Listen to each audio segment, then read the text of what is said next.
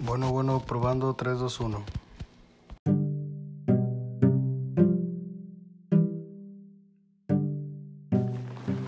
Bueno, muy buenas tardes. Les presentaré mi podcast que será el tema de música. Y a continuación me encuentro con mi amigo Saúl Bencomo, que acaba de sacar su primer sencillo y nos hablará sobre su trayectoria y qué sintió al haber grabado en una disquera. Y su representante, Enrique Espinosa.